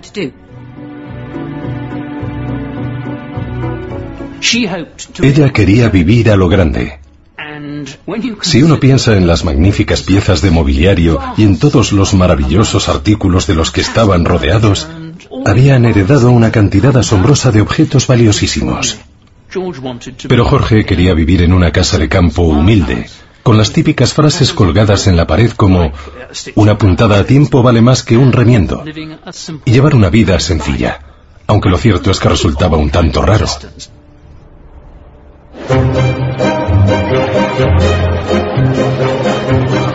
La idea de la diversión para Jorge era salir a pegar tiros a los pájaros de Sandringham. Las aficiones de su marido dejaban fría a May, que era una mujer cultivada. Un día después de una partida de caza particularmente aburrida, confesó. Me he aburrido tanto que me habría puesto a dar volteretas por unos cuantos peniques. La princesa aguantó aquellas tediosas partidas de caza en Norfolk durante 17 años. Poco tenían que ver con las galerías e iglesias de Florencia.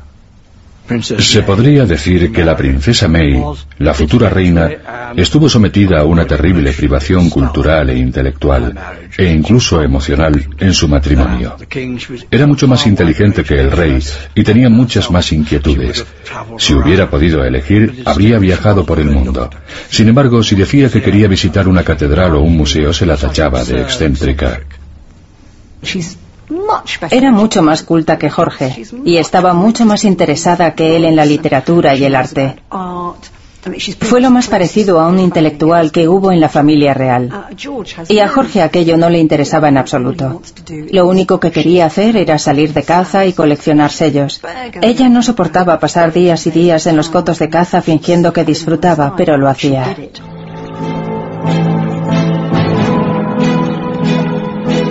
May también cumplió con su deber en el lecho. En poco más de diez años engendró seis hijos, contando un heredero varón y cuatro varones más de repuesto. En el claustrofóbico York Tix dejaba que su marido tomara todas las decisiones, mientras las ocasiones de demostrar afecto a sus hijos eran escasas. A solas con ella pasamos momentos maravillosos gastando bromas y riéndonos. Era una persona diferente cuando no estaba con él. Los niños tuvieron una infancia muy extraña. Era como vivir en un barco. Su padre era el capitán que los hacía desfilar por el alcázar y los tenía atemorizados e intimidados.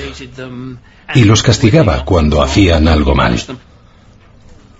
Para May era difícil interceder porque sentía un extraordinario respeto por la monarquía. Para la gente sería casi inimaginable. Era una auténtica veneración. María amaba a sus hijos, pero era impensable que se enfrentase a su marido tomando partido por los niños. Eso no iba a pasar de ninguna de las maneras. Cuando él se enfadaba con ellos y los regañaba, los niños no tenían quien saliera en su defensa.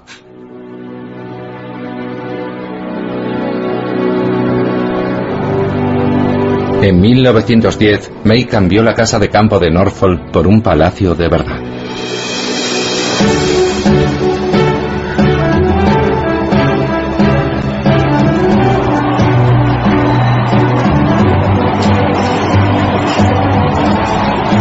Tras la muerte de Eduardo VII, el marido de May se convirtió en rey.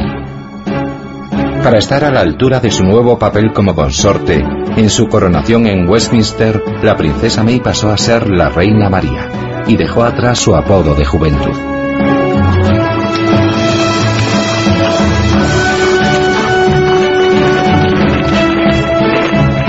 María no era meramente una reina casada con un rey. También era la emperatriz, esposa del mayor emperador del mundo. En 1911, poco después de la coronación, el matrimonio viajó a la India para recibir el cariño de sus súbditos de tierras lejanas en una ceremonia solemne. De pronto, esta mujer relativamente retraída se ve convertida en el centro de atención, rodeada por una enorme multitud, con la caballería desfilando hacia un lado, príncipes llegando desde otro lado y postrándose a sus pies. Ahí estaban, con sus mantos de terciopelo morado, las cabezas coronadas, sentados en dos tronos de oro, con un montón de príncipes enjollados viniendo a presentarle sus respetos. Y cuando se fueron, la multitud acudió a besar la tierra que habían pisado. Creo que a ella le impactó muchísimo aquello. En aquel viaje María encontró su verdadera vocación. Ellos, que habían sido intocables, se habían reencarnado en deidades vivientes, y María estaba decidida a hacer buen uso de su nuevo cometido.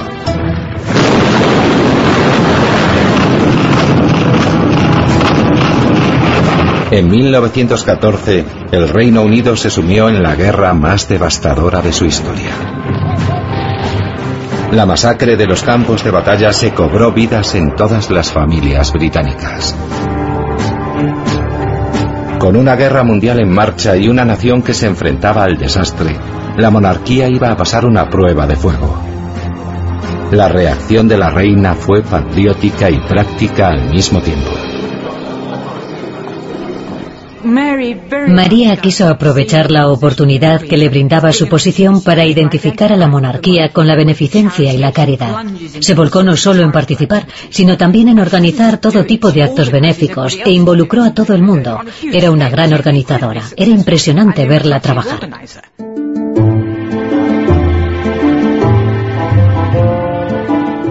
Se organizó el taller de labor de la reina, una obra benéfica para ayudar a vestir a los más necesitados, y se creó un Fondo Nacional de Beneficencia. En muchos sentidos, María se encontró a sí misma durante los años de la Primera Guerra Mundial. Hago un llamamiento a todas las mujeres que estén en disposición de hacerlo para que reúnan prendas para nuestros soldados, que están sufriendo los embates de la guerra. Los paquetes deberán enviarse a la siguiente dirección. Friary Court, Palacio de St. James, Londres. La reina María impulsó a las mujeres británicas a tejer montones de prendas, que fueron llegando al palacio día tras día para ser enviadas a las tropas. El taller de labor de la reina, o Queen Mary's Needlework Guild, mantiene la tradición hasta hoy. No cabe duda de que ha dejado huella en nosotros. El objetivo de la obra sigue siendo el mismo que en tiempos de la reina.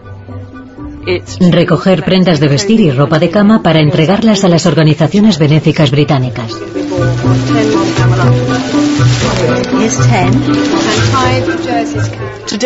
Hoy empezamos a empaquetar todas las prendas que hemos recibido, así que a partir de las doce y media aquí va a haber muchísimo ajetreo.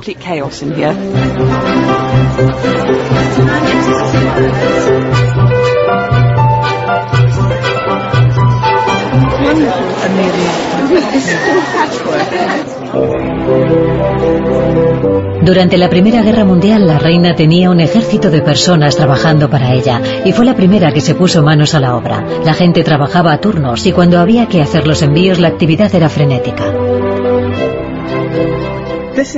Este es el libro en el que se refleja el trabajo que hizo la reina en los años de la guerra.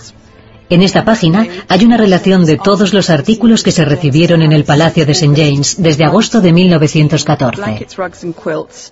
Sábanas, alfombras y colchas, 25.500. Gorras, 10.000. Camisas, 224.000. Camisas hospitalarias, 61.000. Pijamas, 113.000. Zapatos y zapatillas, 40.000. Medias hospitalarias y para dormir, 72.715. Así que en total se enviaron más de 15 millones de artículos en aquella remesa. Ella sabía que tenía una posición privilegiada para cuidar del pueblo, de sus súbditos, y pensaba que podía ser de ayuda.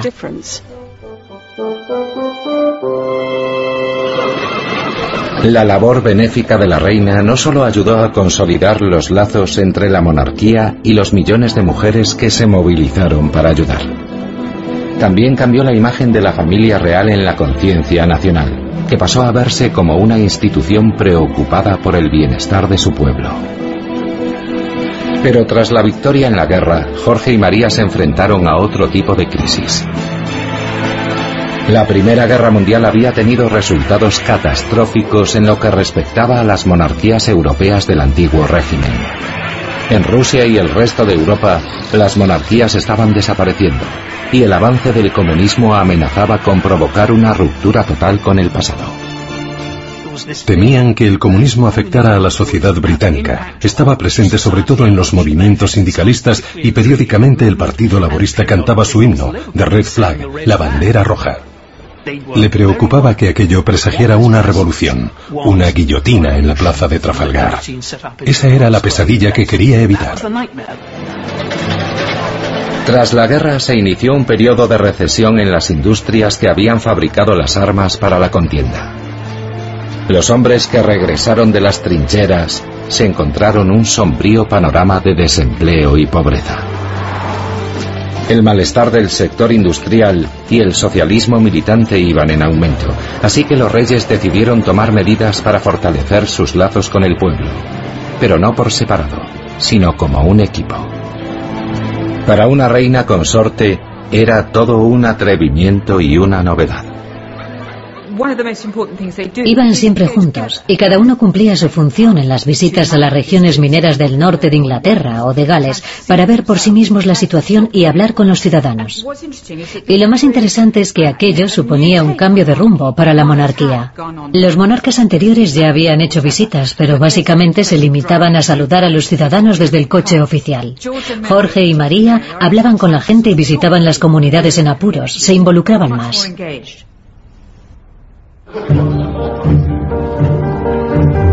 No era más que una fórmula nueva para una monarquía modernizada. Dedicarse a las relaciones públicas, reunirse con el pueblo y saludar a los ciudadanos, a la vez que se conservaba el antiguo halo de misterio de la realeza. Para María era un equilibrio difícil de mantener, que requería las dotes interpretativas de una gran actriz. María tenía un instinto interpretativo enorme. Consideraba que el rey y la reina tenían que interpretar sus papeles debidamente. Nunca cometió el error de pensar, ¿qué más da si soy la reina? Se exigía el máximo en su papel y no se permitía ni un fallo.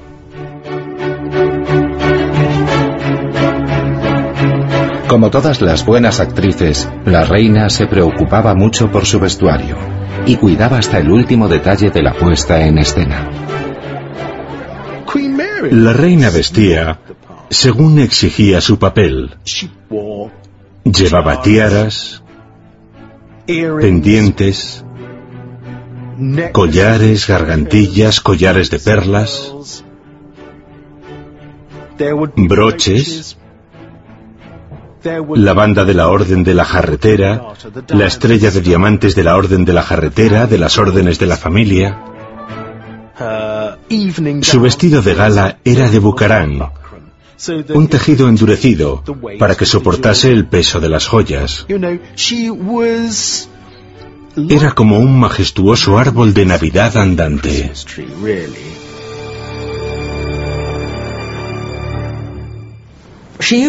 Para ella las joyas eran casi un uniforme. Eran maravillosas y le servían como una especie de armadura.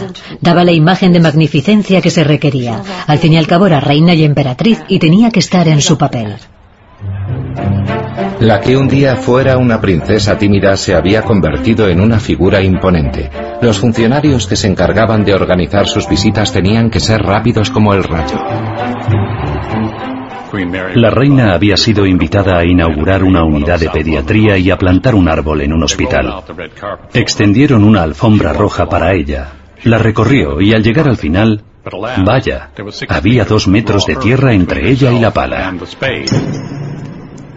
Y no pensaba moverse. El administrador del hospital estuvo rápido. Corrió hasta el otro extremo de la alfombra, cortó un par de metros y volvió a colocárselo a sus pies. Solo entonces ella avanzó y plantó el árbol.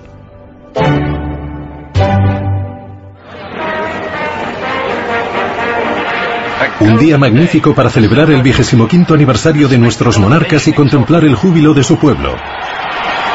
En 1935 el Reino Unido celebró el vigésimo quinto aniversario del reinado de Jorge V y María de Tec, 25 años en el trono. Pocos habrían imaginado que esta pareja tan conservadora iba a ser capaz de guiar a la monarquía a lo largo de los turbulentos años de cambio que atravesó su reinado. Pero el instinto de Jorge y María para combinar su sentido del deber con una sutil modernización había dado en el blanco. Aquellos jóvenes emparejados a la fuerza en aras del negocio dinástico habían conseguido formar una afectuosa asociación. No es que estuvieran locamente enamorados, no creo que ese fuera el caso, pero sí había un objetivo común y ambos creían realmente en lo que estaban haciendo. El hecho de que ambos tuvieran tal convicción acerca del valor de su papel sirvió para unirlos muchísimo.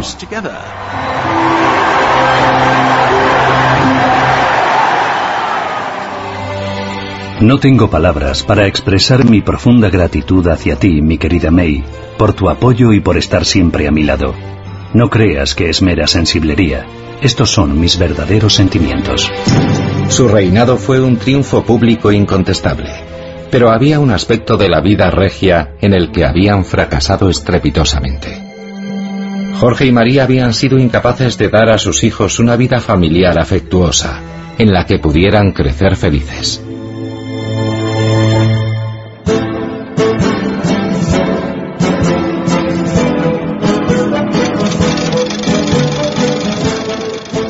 El heredero al trono era un joven apuesto, encantador, guapo y glamuroso. Era un chico de póster. Su rostro y su sonrisa eran conocidos en todo el mundo. Pero la otra cara del primogénito era que tenía un carácter caprichoso. Si quería algo tenía que tenerlo como fuese. Era suyo por derecho. Y eso iba totalmente en contra de la noción de servicio asociada a la monarquía. El hijo mayor de Jorge y María, David, príncipe de Gales, había sufrido el terrible temperamento de su padre y siempre se había sentido incapaz de buscar el apoyo emocional de su madre. En lugar de inculcarle su sentido del deber y de la tradición, los reyes habían criado un hijo que acabó pareciéndose más a su tío, el difunto príncipe Eddie, que al propio Jorge. Jorge V consideraba que ser rey era un trabajo a tiempo completo, al que había que dedicar la vida al 100% y todo lo demás era secundario. Pero David estaba convencido de que tenía todo el derecho a hacer lo que quisiera en su vida privada y permitirse lo que a él le viniera en gana. Y eso supuso que Jorge V fuera perdiendo gradualmente la fe y la confianza en su hijo.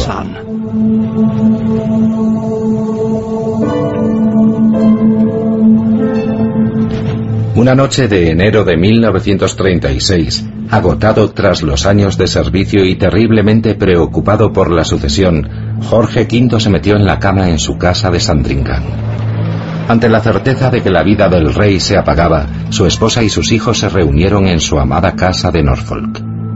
María había apoyado a su marido y su rey de forma inquebrantable durante 40 años. La reina sabía que iba a tener que recobrar la compostura para enfrentarse al futuro incierto que se le presentaba. La muerte del rey tuvo que ser un mazazo terrible para María. Pero ella se aferró a su sentido del deber. Se alejó del difunto Jorge, se acercó a su hijo mayor y le hizo una reverencia en señal de obediencia como su nuevo rey. Y él no podía con ello. David se desmoronó. Después de tantos años deseando librarse de su padre, el nuevo rey no podía estar más afligido y angustiado.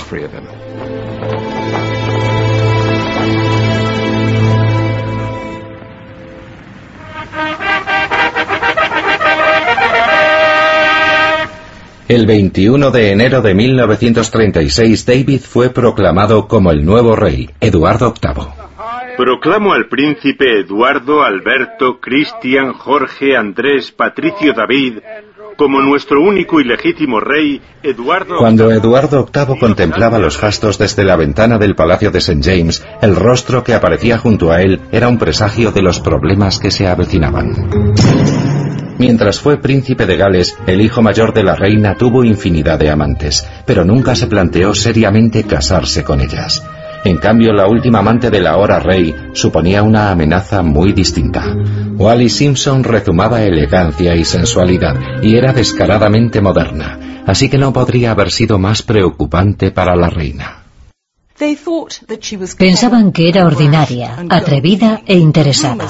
Se rumoreaba que cuando Wallis iba a visitar a David, le bailaba unas alocadas danzas del vientre, importunaba al personal de servicio y hacía todo tipo de cosas escandalosas. Pero eso no eran más que conjeturas. Lo que realmente les molestaba era que ya había estado casada dos veces. Si hubiera podido elegir, María habría preferido que no pisara suelo inglés.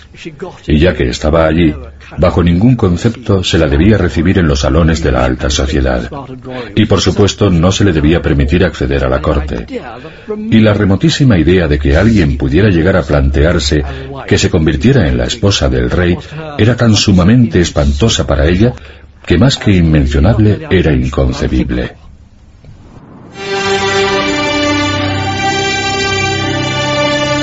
El 3 de diciembre de 1936 la prensa empezó a hablar de crisis. María apenas tenía noticias de su hijo que había decidido guardar las distancias y estaba aterrada.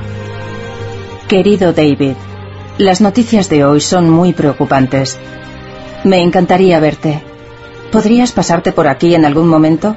Solo voy a estar fuera de 3 a 5. Decidida a aparentar públicamente que todo iba bien, María acudió a contemplar las ruinas humeantes de uno de los edificios más famosos de Londres, que había sido pasto de las llamas.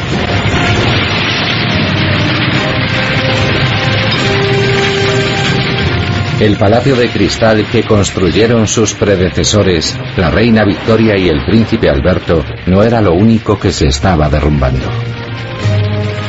A continuación, esa misma tarde, la reina se dirigió a Marlborough House para reunirse con el rey.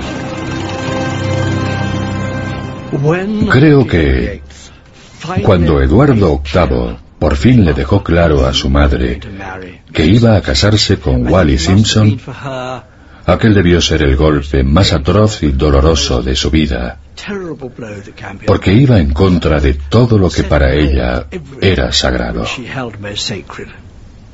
Porque debido a la educación que recibió y al inmenso honor que supuso para ella llegar a casarse con el futuro rey, le parecía inconcebible que su hijo mayor antepusiera su satisfacción personal a su deber, casándose con aquella mujer imposible.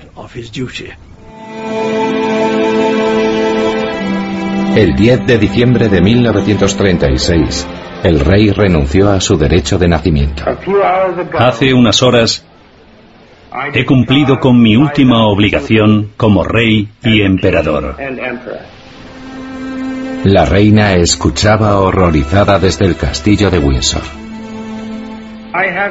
Me ha resultado imposible soportar la pesada carga de la responsabilidad y desempeñar mis funciones como rey en la forma en que desearía hacerlo, sin la ayuda y el apoyo de la mujer que amo. Su antigua Majestad Eduardo VIII ha manifestado su irrevocable determinación de renunciar al trono para él y sus descendientes. Ella lo tenía muy claro.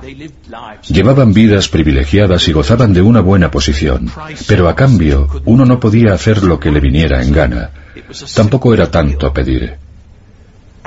Creo que ese fue el motivo de que todo el asunto de la abdicación fuera tan sumamente doloroso para ella. Ella, que era un ejemplo de rectitud, integridad y probidad moral, teniendo que aguantar que su hijo se casase con aquella mujer divorciada dos veces y demás. Creo que fue una auténtica puñalada para ella.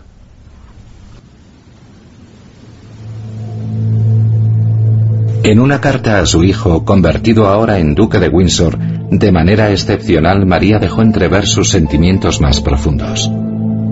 A aquellos que tantos sacrificios hicieron durante la guerra, les parece inconcebible que tú, como su rey, hayas sido incapaz de hacer un sacrificio mucho menor. Al fin y al cabo llevo toda mi vida anteponiendo mi país a todo lo demás, y ya es demasiado tarde para cambiar. Estoy seguro de que todos agradecemos la generosidad del rey. Era el colmo de la ironía que, al igual que Jorge V, un segundo hijo, ahora fuera Bertie, un chico tímido y tartamudo, quien se veía obligado por la renuncia de su hermano a desempeñar un papel que le daba pavor. ¿Pueden imaginar lo que aquello supuso para Bertie sin haber recibido ningún tipo de orientación o ayuda, sin una estructura clara? Estaba solo. Solo tenía a su madre. Y cuando llegó el momento de la abdicación, Bertie se derrumbó en sus brazos. Años después, María confesó que el nuevo rey se pasó una hora entera sollozando en sus brazos. Durante las semanas previas a la coronación, María trató de reforzar la voluntad y la determinación del siguiente rey. En mayo de 1937 decidió romper el protocolo real públicamente en señal de apoyo a su segundo hijo.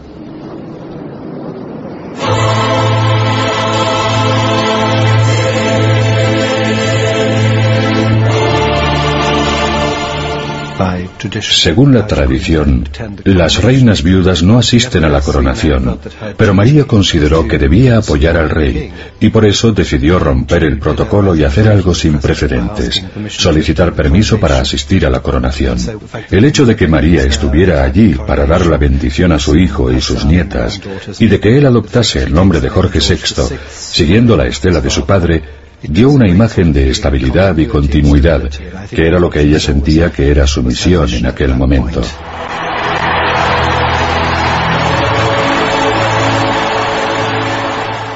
Si te fijas en las escenas del balcón tras la coronación, María es una figura tremendamente importante.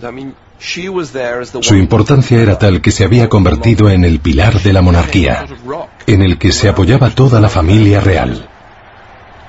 Al verla allí el pueblo pensaba, bueno, todo va bien, era un símbolo de los viejos tiempos.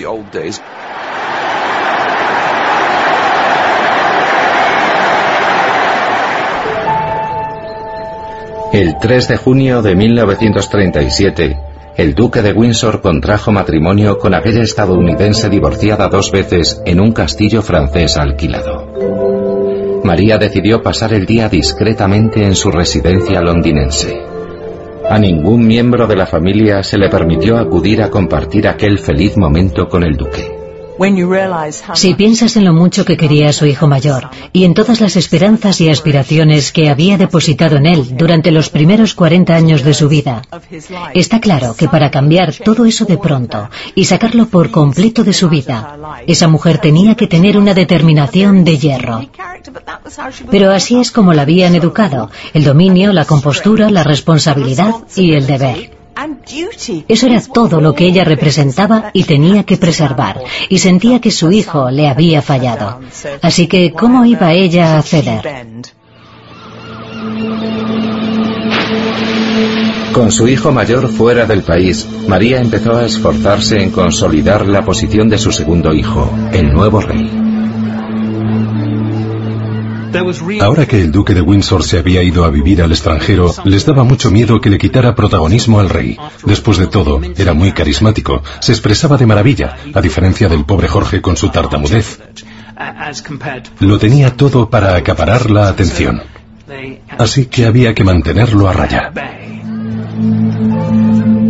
María se alió con la nueva reina Isabel para hacer frente común con respecto a la cuestión del rango real de Wallis Simpson.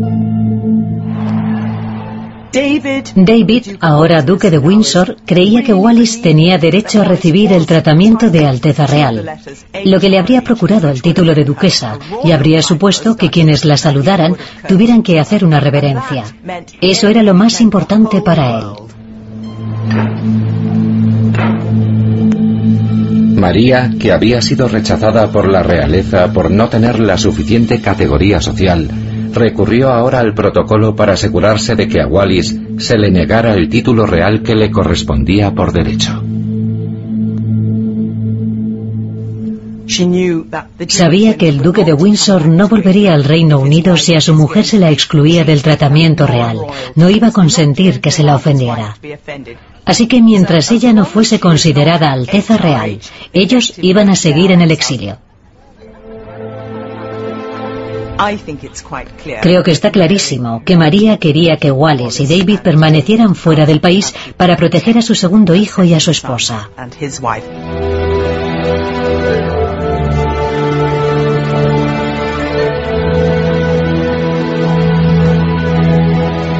El duque y la duquesa vivieron el resto de su vida en el exilio, y el resentimiento entre madre e hijo se enquistó para siempre.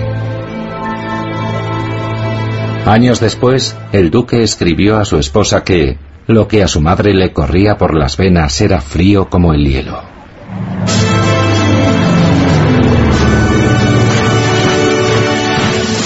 En 1939, por segunda vez en la vida de María, el Reino Unido entró en guerra con Alemania. Ante la amenaza de los bombarderos de Hitler sobre Londres, miles de niños se trasladaron al campo. Pero no eran los únicos que serían evacuados. Londres no era el lugar adecuado para una reina viuda de 72 años. Durante los cinco años siguientes, María trasladó su residencia a Badminton House, en Gloucestershire era la casa de su sobrina, la duquesa de Beaufort. Una caravana de coches salió hacia Badminton con 63 miembros del personal y sus familias, además de la propia María.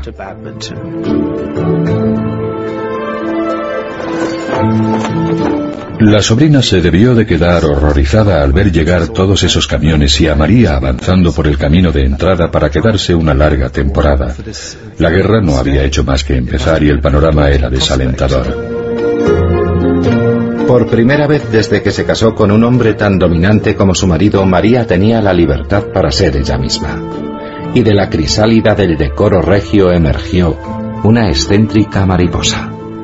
Mientras su país estaba sumido en la guerra, María libraba su propia batalla contra una planta trepadora. Decidió que la hiedra que cubría la fachada de la casa era horrible e inició una campaña personal contra ella. Reclutó a todas las damas de compañía y a cualquiera que apareciera por la casa para ponerlos a podar y talar la hiedra. Al duque de Beaufort le agradaba bastante aquella planta. No sé qué iba a pensar cuando viera la batalla que la reina se traía para eliminarla. Una vez que tuvo la hiedra del duque bajo control, María centró su atención en la pieza más destacada del jardín de la duquesa. María la tomó seriamente con el cedro que se alzaba frente a su salón. Decía que estaba plagado de insectos que la molestaban y que quería que lo talaran de inmediato. La duquesa de Beaufort no quería que lo talaran porque le encantaba.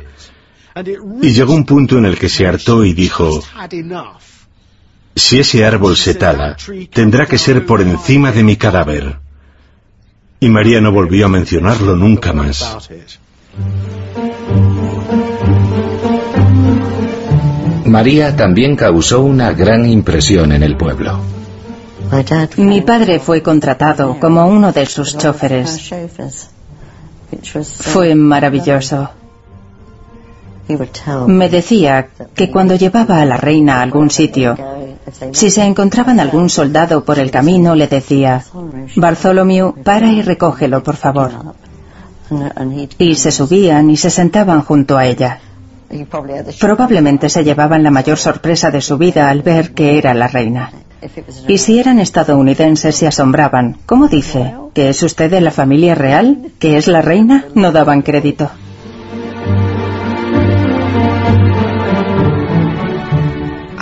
Creo que a partir de que enviudó, se aflojó un poco el corsé.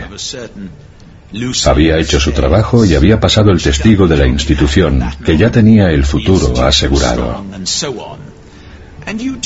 Da la impresión de que sin el rey a su lado, se permitía disfrutar de ciertas cosas. Iba mucho más al teatro y se la veía tratando de entretenerse y pasárselo bien. Sin su marido, María también pudo dedicarse por entero a su imperecedera pasión por el arte y las antigüedades. Se puso a mejorar y documentar la amplísima pero un tanto caótica colección de la familia real. Reunió una colección magnífica. Para ella la prioridad era la historia de la familia.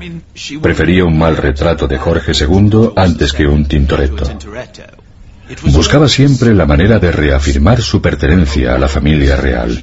Cuando se casó no le costó ningún trabajo interesarse por su historia, sus instituciones y cualquier cosa relacionada con el tema. Creo que esta colección fue el resultado de aquel interés. El entusiasmo de María por coleccionar antigüedades y curiosidades no tenía límites, como los anfitriones descuidados descubrían muy a su pesar. Si uno era sensato, antes de recibirla en casa debía retirar de la vista todos los objetos con un cierto atractivo, porque cuando la reina llegaba, se quedaba mirándolos y decía cosas como yo tengo un par de piezas como esa, y siempre he pensado que es muy triste verlas solas.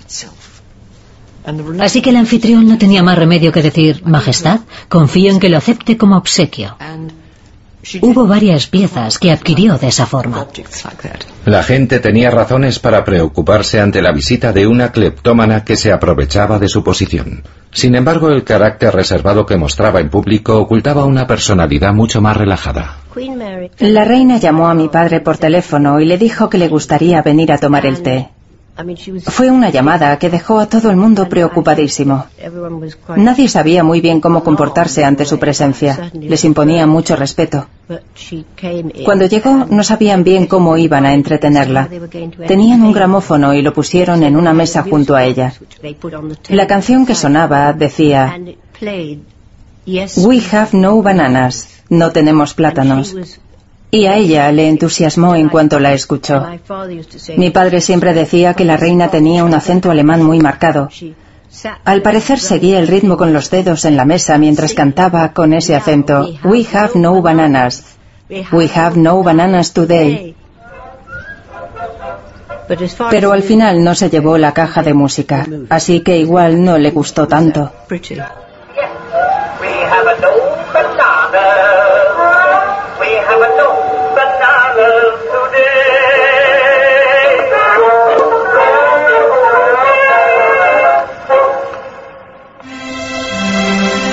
A María aún le quedaba una misión crucial de la que encargarse en la familia. Desde el primer momento estaba decidida a inculcar a su nieta, la princesa Isabel, futura reina del país, su sentido del deber y su devoción por la monarquía. Cuando lees los periódicos y los diarios de la infancia y la juventud de la princesa, te das cuenta de la enorme cantidad de tiempo que pasaban juntas. En su primer año de vida, pasó más tiempo con María que con su propia madre.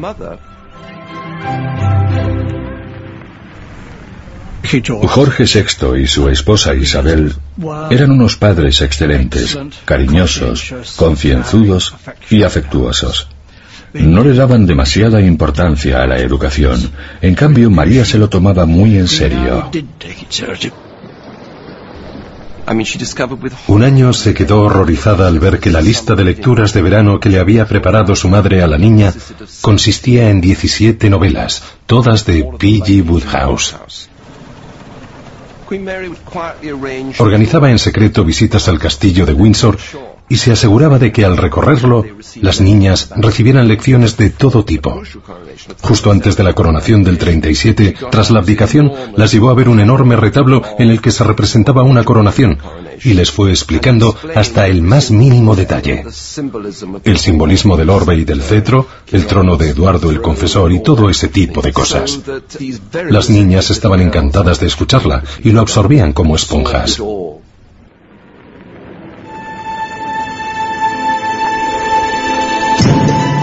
María no se limitó a formar a las princesas sobre su legado. También se aseguró de enseñar a Isabel a ser una reina. Un día en el teatro, la princesita estaba con la abuela. Era un gran acontecimiento.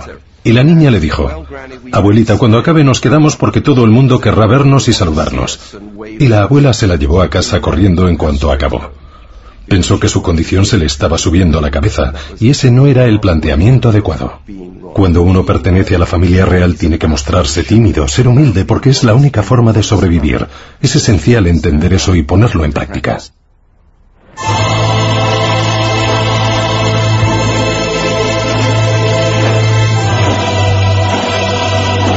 En 1952 falleció el segundo hijo de María, Jorge VI, y su adorada nieta se convirtió en reina.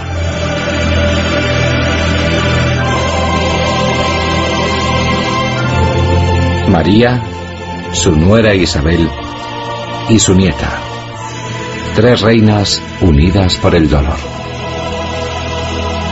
A la edad de 84 años, María se enfrentaba a su última batalla para proteger la dinastía que había ayudado a crear.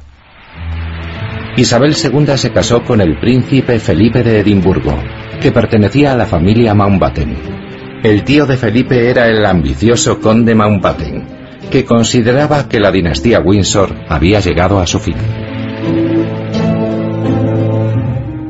Se dice que solo 12 días después de la muerte de Jorge VI, Lord Mountbatten iba por ahí alardeando y presumiendo de que la casa Mountbatten había llegado al trono. María, que llevaba toda su vida luchando por levantar y proteger la casa de Windsor, salió en su defensa. En su opinión, el nombre de Windsor era perfecto. Le parecía tan inglés como la tarta de manzana. Así que cuando oyó que tenían intención de cambiarlo por el de Mountbatten, montó en cólera y fue directa al secretario del rey, John Colville. Finalmente llevaron la cuestión ante el mismísimo Churchill que dijo, no, de eso nada, el nombre es Windsor y así es como se va a quedar.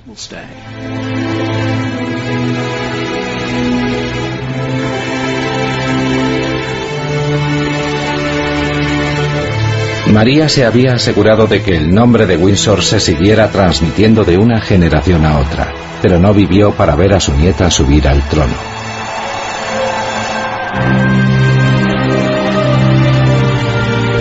María falleció en marzo de 1953, solo diez semanas antes de la coronación. Con el deber y la tradición más en mente que nunca, María dio instrucciones de que el periodo de luto no interfiriese de ninguna manera en la coronación de su nieta.